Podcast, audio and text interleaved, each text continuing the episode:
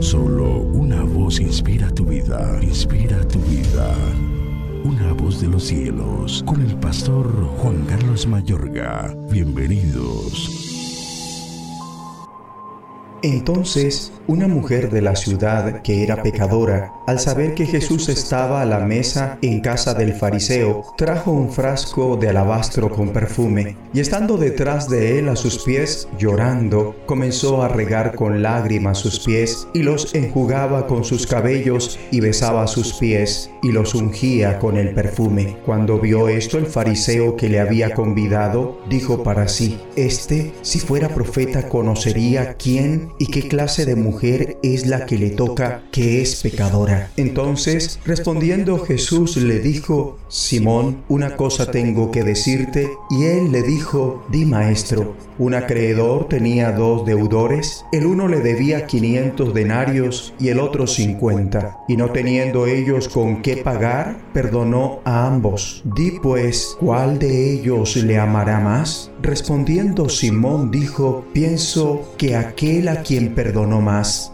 Y él le dijo, rectamente has juzgado. Y vuelto a la mujer, dijo a Simón, ¿ves esta mujer? Entré en tu casa y no me diste agua para mis pies, mas ésta ha regado mis pies con lágrimas y los ha enjugado con sus cabellos. No me diste beso, mas ésta, desde que entré, no ha cesado de besar mis pies. No ungiste mi cabeza con aceite, mas ésta ha ungido con perfume mis pies. Por lo cual te digo que sus muchos pecados le son perdonados, porque amó mucho, mas aquel a quien se le perdona poco, poco ama. Y a ella le dijo, tus pecados te son perdonados. Y los que estaban juntamente sentados a la mesa comenzaron a decir entre sí, ¿quién es este que también perdona pecados? Pero él dijo a la mujer, tu fe te ha salvado, ve en paz. Lucas 7, versículos 37 al 50.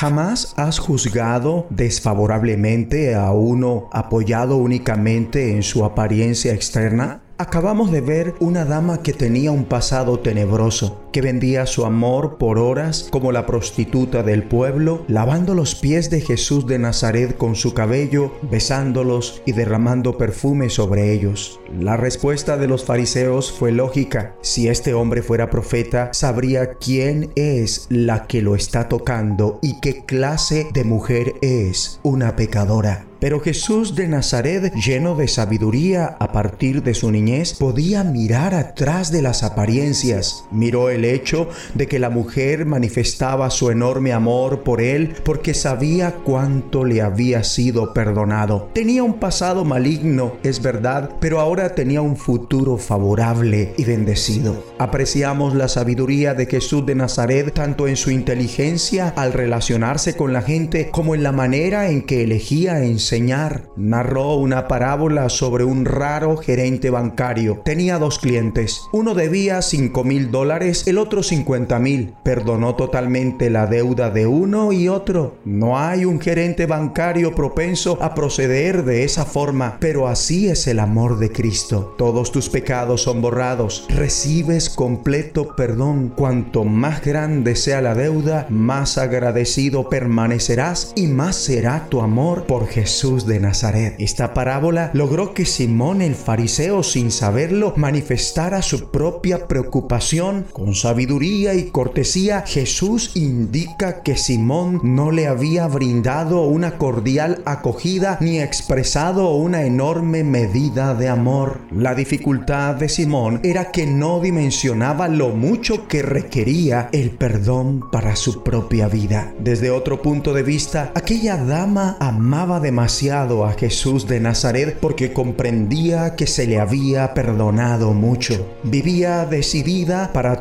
a ser desechada y a dar de sí misma de manera práctica, emocional y financiera. Su llanto fue tal que se puso junto a los pies de Jesús y comenzó a bañarlos con lágrimas para secar sus pies. Descubrió su cabello en público, algo que se consideraba vergonzoso. Estaba controlada por sus emociones y no le interesaba el qué dirán. No dejó de besar sus pies de manera reverente e intensa. Después vertió un perfume exclusivo y costoso, normalmente reservado para la cabeza, sobre los pies de Jesús de Nazaret. Lo amaba con todo su corazón. Cristo Ve tu corazón en vez de tu pasado. Le expresó a la mujer, tu fe te ha salvado. Vete en paz. Tu amor es producto de tu fe. Como escribió el apóstol Pablo, en Cristo Jesús de nada vale estar o no estar circuncidados. Lo que vale es la fe que actúa mediante el amor. El que quizás no hayas tenido un buen comienzo en la vida no significa que no sea posible tener un gran final. Sea cual sea tu pasada manera de vivir, con Cristo puedes tener un nuevo comienzo totalmente y contar con un gran futuro. No tienes que vivir la vida desgastado por la culpa de relaciones previas ni por percances de tu pasado. En el instante en que te arrepientes y pones tu fe en Cristo, todos tus pecados son limpiados. Es vital que lo que sabes en tu cabeza pase a tu corazón. Jesús de Nazaret quiere que aceptes que eres alguien pecador. No puedes cancelar tus deudas en tus fuerzas, pero Cristo te perdona. No debes vivir consumido por la culpa. Ruega al Espíritu Santo que te colme con un amor rebosante por Dios y amor por los demás. Oremos juntos. Dios Padre, Otórgame sabiduría como Jesús de Nazaret para no juzgar por las apariencias externas, sino ver siempre el corazón. Cólmame con el Espíritu Santo hoy, que pueda desbordar de amor para ti y los demás. En el nombre de Jesucristo. Una voz de los cielos, escúchanos, será de bendición para tu vida. bendición para tu vida.